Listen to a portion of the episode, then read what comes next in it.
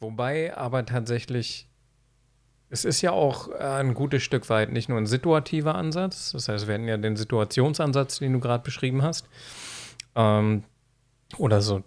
Also es gibt noch einen eigentlichen Situationsansatz, der ist teilweise noch mal etwas anders definiert, ist aber nicht so wichtig. Ich nenne es deswegen situatives Arbeiten.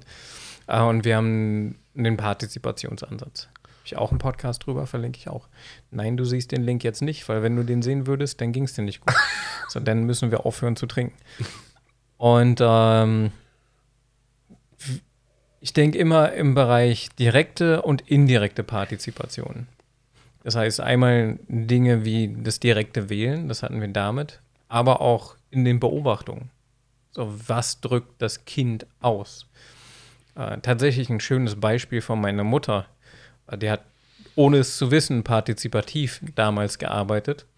Vielleicht wird es dir sowas auch bekannt, kommen, äh, bekannt vorkommen.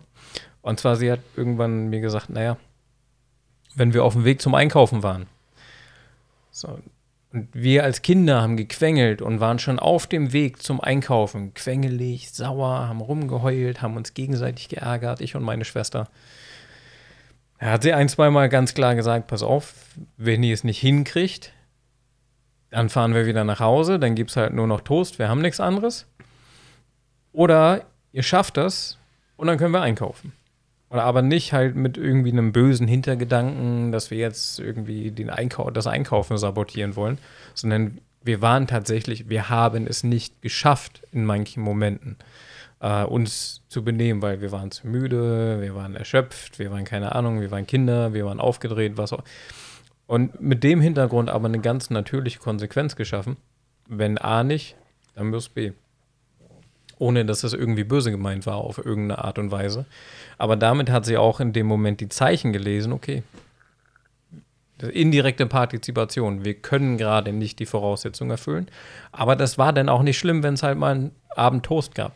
Irgendwie, also das ist irgendwie ein Ansatz, der, der mir ganz, ganz häufig passiert im Kindergarten, wo ich versuche, diese indirekte Partizipation auch mit reinzunehmen. Und aufgrund der indirekten Partizipation kann man ja auch sein eigenes Kind äh, in gewisser Weise lesen, sage ich immer. Mhm. Weil niemand kennt das eigene Kind besser wie die eigenen Eltern. Es das ist stimmt, einfach ja. so. Punkt. Und ähm, ich finde es immer interessant zu beobachten, wenn ich beispielsweise ähm, im Supermarkt bin äh, und erlebe, dass ein Kind jetzt unbedingt, was weiß ich, irgendeine Sache haben will, eine Süßigkeit oder ein Spielzeug, was es gerade gesehen hat, oder irgendwas Bestimmtes äh, zum Essen und es will partout dieses Ding haben und Mama sagt dieses ultimative Wort, wo jedes Kind irgendwann mal rot gesehen hat. Kennst du das? Lass mich raten. Ja. Vier Buchstaben. Na, fast. Knapp daneben. Nein. Also, ja. Kind will was haben, Mutter sagt nein und äh, dann hat man den schönsten Konfliktfall, den man sich vorstellen kann.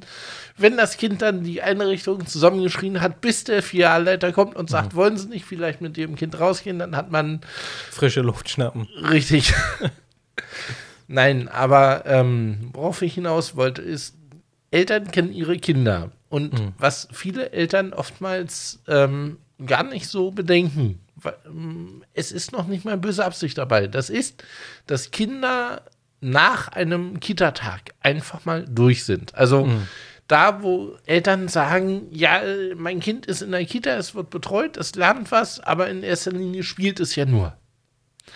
Da äh, möchte ich dann vielen Eltern auch gerne sagen, äh, liebe Eltern, euer Kind spielt nicht nur. Wenn euer Kind in der Kita ist, dann ist das, was es so einfach im normalen Alltag mitnimmt, aufnimmt, neu lernt, genauso anstrengend für das Kind selber, wie wenn ihr acht Stunden arbeitet äh, und nach sieben Stunden 50 Minuten eigentlich total breit seid, weil ihr keine Pause gemacht habt und euer Chef freudestrahlend ankommt und sagt, äh, ich habe noch ein paar Überstunden, wer mich, meldet sich freiwillig. Mm, ja. Und dass man da dann eben auch ähm, sich äh, überlegt, okay, mein Kind kommt beispielsweise aus der Kita, was mache ich dann noch mit ihm? Mhm. Mache ich dann noch eine Beschäftigung oder binde ich mir das ans Bein?